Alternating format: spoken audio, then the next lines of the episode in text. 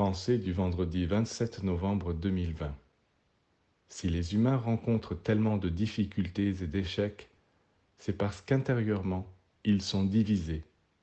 Le cœur tire dans une direction, l'intellect dans une autre, la volonté dans une troisième, l'estomac dans une quatrième, le sexe dans une cinquième. Il existe une histoire qui raconte comment l'aigle, le poisson, la taupe et l'écrevisse s'étaient réunis pour transporter un fardeau. La taupe tirait vers la terre, le poisson vers la rivière, l'aigle vers le ciel et l'écrevisse en arrière. Vous pouvez vous imaginer si ce fardeau a été bien transporté. C'est exactement ce qui se passe la plupart du temps en l'homme, car rien n'est plus difficile que de faire l'unité de toutes les différentes tendances en soi pour les entraîner dans une direction unique.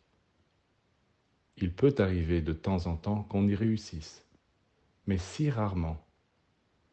Et pourtant, c'est cette unification de toutes les tendances qui donne à l'homme le véritable équilibre, la véritable puissance et la véritable paix.